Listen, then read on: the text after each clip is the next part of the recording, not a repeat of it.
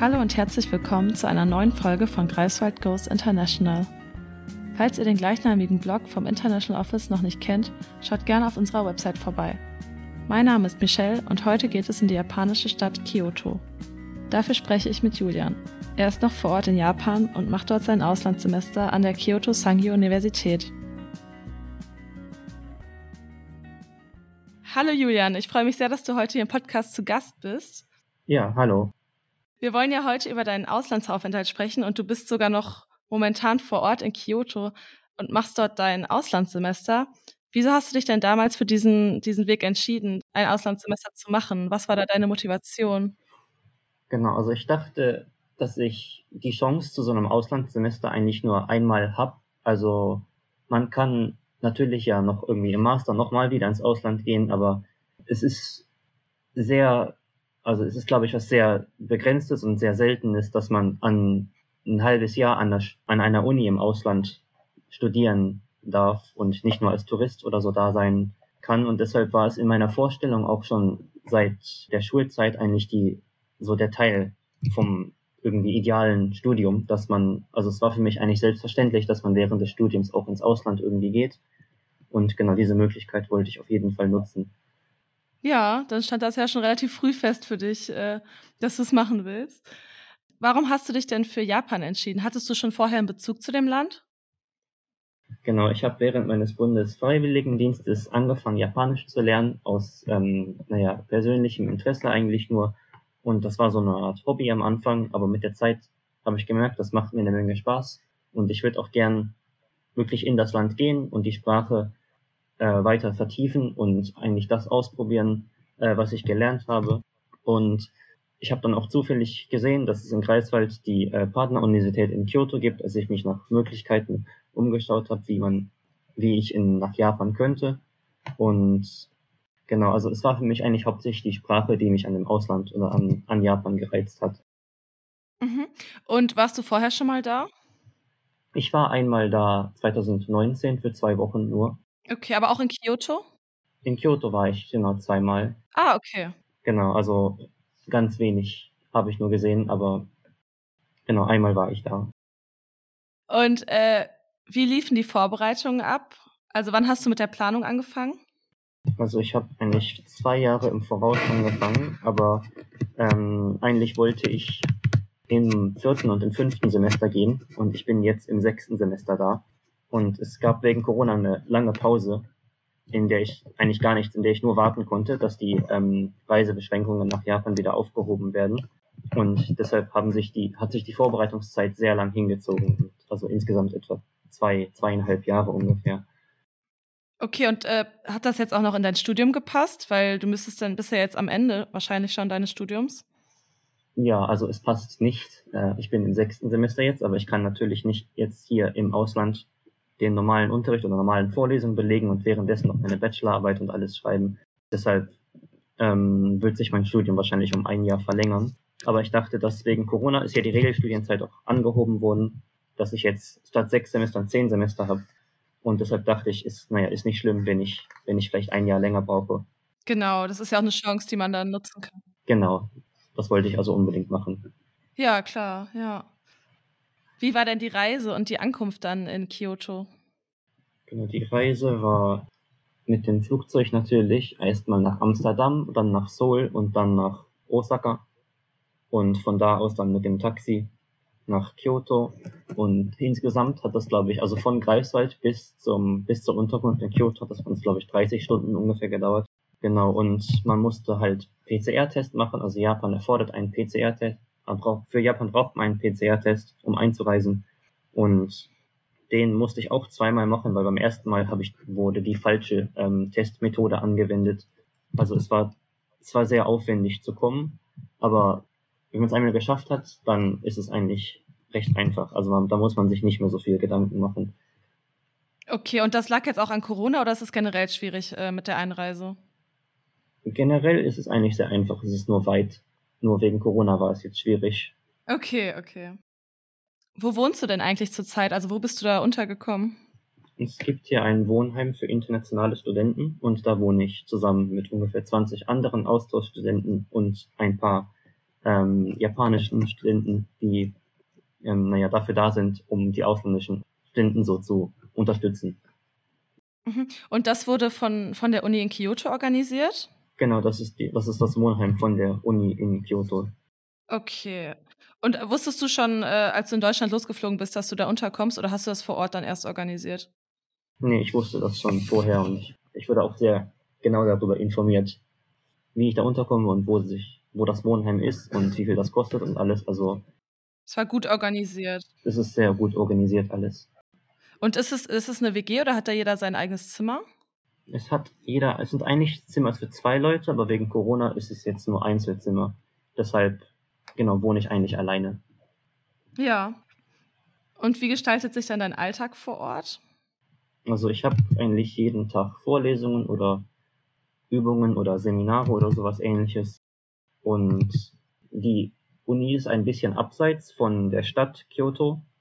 Also, oder nein, nicht, nicht abseits, aber ins Zentrum braucht man wahrscheinlich so 30, 40 Minuten mit Bus und U-Bahn. Das heißt, ich bin an den Wochentagen bin ich meistens in der Uni und lerne halt hier oder. Aber du wohnst dann in der Innenstadt? Ich wohne auch, das Wohnheim ist auch direkt neben der Uni. Okay, ja. Genau, deshalb bin ich halt an den Wochentagen hauptsächlich auf dem Campus und am Wochenende dann vielleicht in der Stadt oder gehe mal aus. Wie ist das denn mit der Sprache? Also du kannst ja auch schon ein bisschen Japanisch, aber kommst du, kommst du damit zurecht? Oder wird auch viel Englisch gesprochen? Ich komme zurecht mit meinem Japanisch. Ich denke, aber die meisten Leute sprechen sehr wenig Englisch. Also man kommt, man kommt klar mit Englisch, aber es ist, also vor allem die Studenten äh, vor allem zum Beispiel die äh, Erstsemester oder sowas, also die jetzt direkt aus der Schule, also 18, 19 Jahre meisten, die meisten von denen sprechen viele nicht wirklich viel Englisch. Deshalb ist es besser, wenn man sich ein bisschen auf Japanisch verständigen kann, denke ich. Mhm. Wie läuft das Studium ab? Sind die Kurse anders im Vergleich zu Greifswald? Hm, also in Greifswald hatte ich eigentlich fast nur online Vorlesungen bis auf mein erstes Semester, deshalb kann ich das gar nicht so gut vergleichen. Aber ich denke, es ist eigentlich recht ähnlich. Äh, und es hängt sehr stark vom Lehrer ab.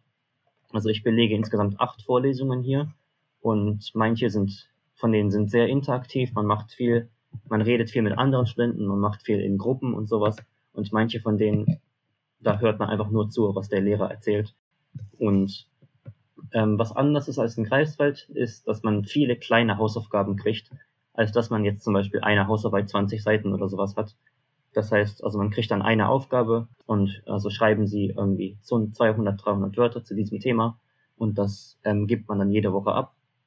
Und dann gibt's am Ende ein relativ kurzes oder ein relativ einfaches, eine einfache Klausur und daraus setzt sich dann die Note zusammen. Okay, also läuft das dann mehr so übers Semester verteilt? Genau, das, also insgesamt hat man, also man hat immer irgendwie ein bisschen was zu tun, aber ich denke, das Arbeitspensum ist generell recht ähnlich. Es, es verteilt sich nur anders. Mhm. Und welche Kurse belegst du da? Ähm, also ich mache ja, mein, mein Studium zieht sich ja ein Jahr in die Länge durch den Austausch, aber ich habe in Greifswald alle Leistungspunkte eigentlich, die ich brauche für meinen Abschluss. Deshalb muss ich hier nicht wirklich mir, musste ich mir keine wirklichen Gedanken machen, ähm, welche Kurse ich hier belege. Und deshalb habe ich einfach Kurse, die belegt, die mir äh, interessant erschienen. Also viele Kurse ähm, zu Japanisch, zur Sprache und zur Kultur zum Beispiel. Ja, also teilweise auch einfach aus anderen Fachgebieten, die mich interessiert haben, wie irgendwie Psychologie und so. Und die Kurse sind dann alle auf Japanisch oder auch auf Englisch teilweise? Man kann, es gibt beide. Ähm, die meisten Austauschstudenten belegen Kurse auf Englisch und aber ich habe eigentlich fast nur Kurse auf Japanisch belegt. Und wenn man Kurse auf Japanisch belegen möchte, dann muss man sein, seine, ähm, sein Sprachniveau nachweisen, aber das konnte ich erbringen, deshalb genau, habe ich eigentlich fast nur Kurse auf Japanisch. Also einen Sprachkurs machst du da nicht noch extra, oder? Ein Sprachkurs. Ich belege einen zusätzlichen Sprachkurs jetzt noch, aber ich habe jetzt keinen extra japanischen Sprachkurs oder so noch, sowas noch gemacht. Mhm. Ja, scheinbar äh, kannst, du, kannst du das ja auch dann schon ziemlich gut. Also so wie es sich anhört. also ist die Uni komplett in Präsenz dann? Ja, also es gibt auch Online- und On-Demand-Vorlesungen und sowas, aber ich habe mir ähm, vorher nur die Vorlesungen rausgesucht, die in Präsenz sind, weil ich dachte, wenn ich, wenn ich schon, wenn ich schon da bin, dann will ich nicht wieder Online-Vorlesungen haben. Aber ich würde sagen, ungefähr 70 Prozent, 70 bis 80 Prozent sind in Präsenz. Okay. Und die Uni ist die generell größer als in Greifswald? Hm, ich denke, die Studi Studierendenzahl ist nicht so viel mehr. Ich glaube, es sind irgendwie 14.000, 15.000 Studierende hier. Und in, ich meine, in Greifswald waren es 10.000, 11.000. Aber es fühlt sich größer an, weil alles auf einem, einem Campus ist. Also es gibt ein, es gibt einen großen Campus, auf dem alle Fakultäten sind. Und deshalb ähm, fühlt es sich viel größer an als Greifswald irgendwie. Und wenn du dann auch viel in Präsenz hast, triffst du dann auch viele Einheimische? Ja, also in den Vorlesungen sind eigentlich nur Japaner meistens.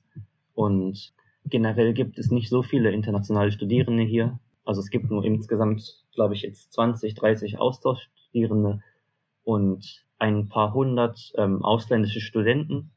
Aber es sind eigentlich fast ne, über 95, 6 Prozent der Studierenden hier sind, glaube ich, Japaner und Japanerinnen. Ah, okay. Liegt das an Corona oder kannst du das gar nicht so genau nee, sagen? Ich denke, das ist normal hier eigentlich. Okay. Gibt es Besonderheiten in der, in der japanischen Kultur, die dir aufgefallen sind? Also was mir vor allem aufgefallen ist, ist die Essenskultur, die total anders ist. Ähm, man hat hier in der Uni, also in Greifswald gibt's ja die Mensa und man hat da meistens irgendwie drei, vier Gerichte, aus denen man sich was aussuchen kann. Und hier gibt es zwölf Restaurants oder nicht Restaurants, aber zwölf Möglichkeiten, sich, also zwölf nicht Mensas, aber ähm, verschiedene Geschäfte, in denen man sich was zu essen kaufen haben und die haben jede, jedes einzelne von denen hat ein riesiges Menü, dass man wahrscheinlich über 500 wahrscheinlich Optionen hat, denke ich. Also und es ist generell in der Kultur das Essen, also ich habe das Gefühl, es hat irgendwie einen höheren Stellenwert und man legt mehr Wert darauf und irgendwie in, in Deutschland ist es mehr so, man isst halt, weil man, weil man muss und weil man Hunger hat. Und hier ist es was, was man so zum Spaß irgendwie oder zum Spaß oder als, genau, das ist halt irgendwie, ähm, das ist, es hat einen anderen Stellenwert.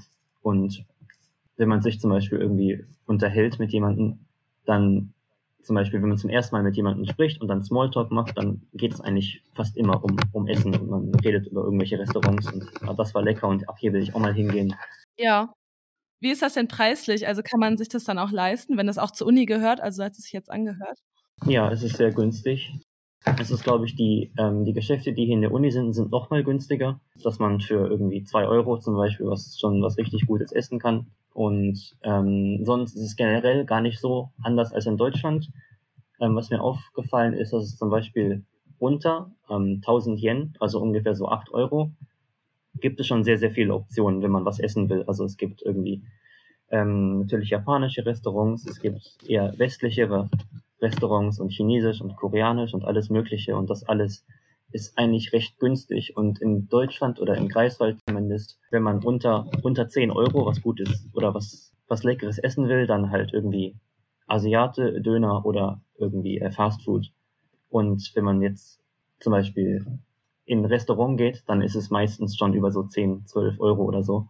Das heißt also, es gibt eine Menge Auswahlmöglichkeiten für günstiges und gutes Essen. Und das werde ich wahrscheinlich sehr vermissen, wenn ich wieder in Deutschland bin. Ja, ähm, wie ist das denn generell in der Stadt? Also die Stadt ist ja deutlich größer als Greifswald. Ähm, wie hast du dich am Anfang zurechtgefunden? War das ein Problem für dich? Also es ist recht kompliziert. Man fährt meistens mit dem Bus und es gibt auch U-Bahn, aber nur zwei U-Bahn-Linien. Deshalb ist es eigentlich begrenzt eher, wohin mit, man mit der U-Bahn so überall kommt. Deshalb ist es meistens der Bus und es gibt zwei, es gibt zwei Buslinien oder zwei Bus, ähm, zwei Busunternehmen, und dann muss man sich immer, muss man immer gucken, diese halt, welche Haltestelle ist, wird von diesem Busunternehmen angefahren und welche von dem anderen.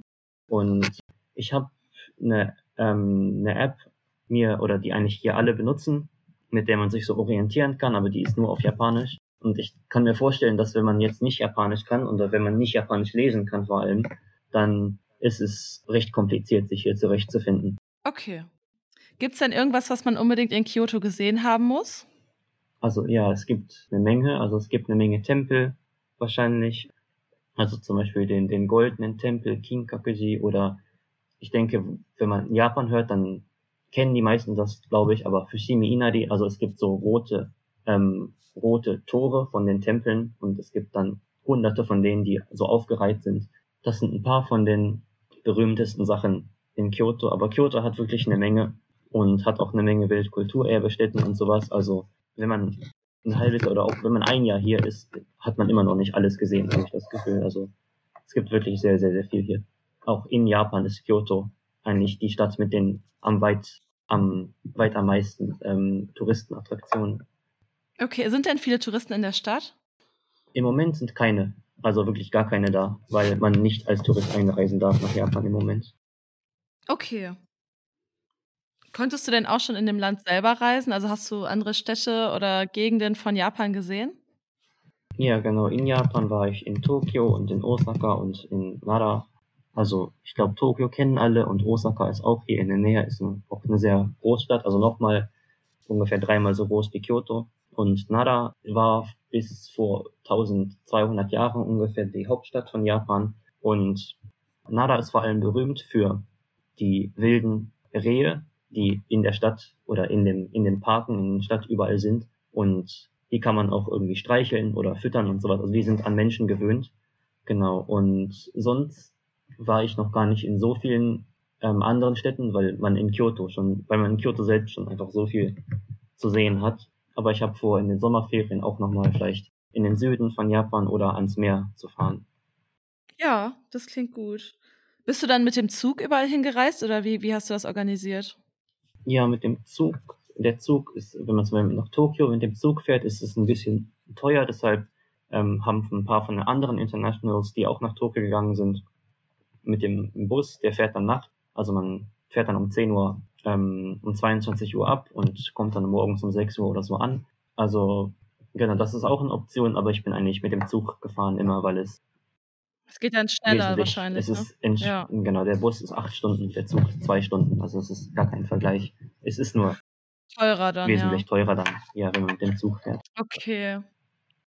Hast du denn besondere Feste oder Feiertage schon miterleben können?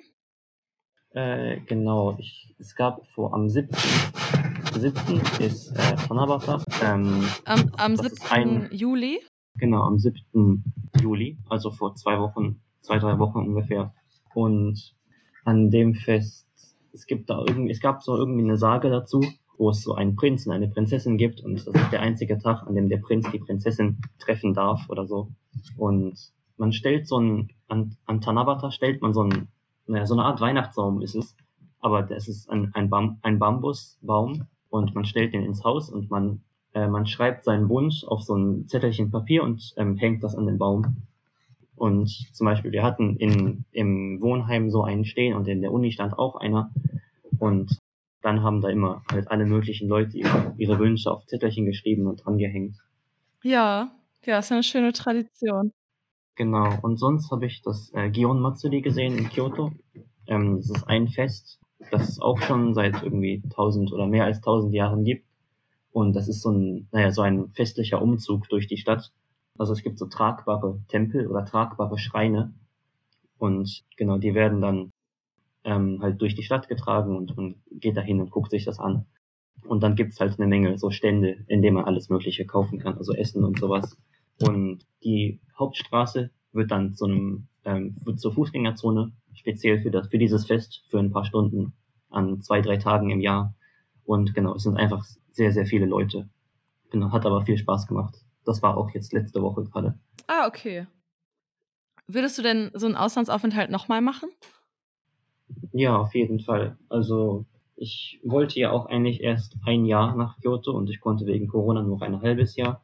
Aber weil sich meine, mein Abschluss sowieso um ein Jahr jetzt verschoben hat, ähm, suche ich auch gerade nach Möglichkeiten, jetzt nochmal ein halbes Jahr in Kyoto irgendwas zu machen, einen Austausch oder ein Praktikum oder sowas. Genau, also ich würde auf jeden Fall und naja, auch nicht Japan, auch in andere Länder, also es hat mir eine Menge Spaß gemacht. Deshalb würde ich auf jeden Fall nochmal ins Ausland gehen wollen, wenn ich die Möglichkeit dazu habe. Da, da ergibt sich bestimmt was. Vielleicht im Master dann, wenn, wenn du den noch machst, kannst du ja auch nochmal mal ins Ausland gehen. Ja, zum Beispiel. Ich denke auch jetzt darüber nach, mein, mein Master überhaupt komplett in Japan zu machen, zum Beispiel. Ah, okay. Auch in Kyoto dann?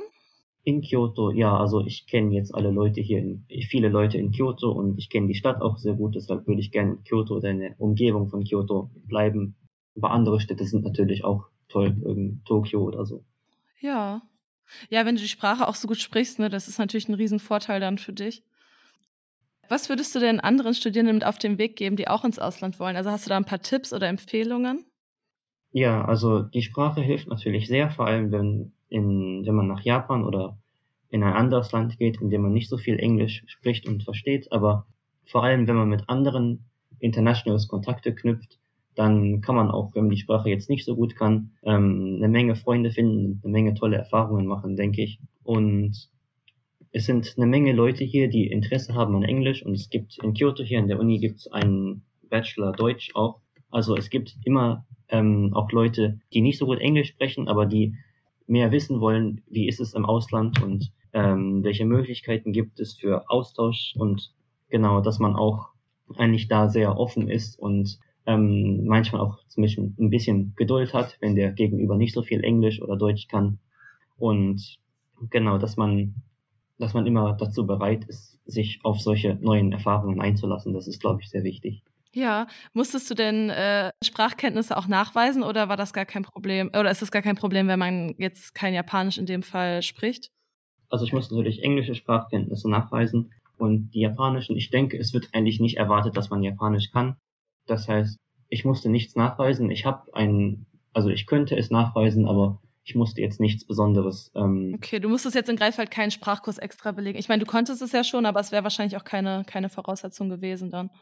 Genau, also es ist keine Voraussetzung. Also das ist aber nur für die Uni hier in, in Kyoto und ich weiß jetzt nicht, wie es bei anderen ist. Aber es gibt, glaube ich, an den meisten Unis genug englische Kurse, dass man auch ohne Japanisch auskommt. Okay. Ja gut, dann sind wir, sind wir auch schon am Ende. Dann bedanke ich mich für das Gespräch und äh, ja, schön, dass du dabei warst und die Zeit genommen hast deine Erfahrungen mit uns zu teilen. Ja, vielen Dank für die, für die Möglichkeit, dass ich heute hier auf dem Podcast meine Erfahrungen erzählen konnte. Ja, danke dir, es war super, super interessant. Dann wünsche ich dir noch eine gute Heimreise nach Deutschland und ja, mach's gut. Ja, okay, bis dann. Tschüss. Tschüss. Falls ihr nach dieser Podcast-Folge auch Lust bekommen habt, ins Ausland zu gehen, dann meldet euch gerne per E-Mail bei uns unter international.office.uni-greifswald.de oder zu unseren telefonischen Sprechzeiten dienstags und donnerstags von 9.30 Uhr bis 12 Uhr und von 14 bis 16 Uhr. Weitere Informationen rund ums Thema Auslandsaufenthalte findet ihr auch auf unserer Website. Ich bedanke mich fürs Zuhören und bis zum nächsten Mal.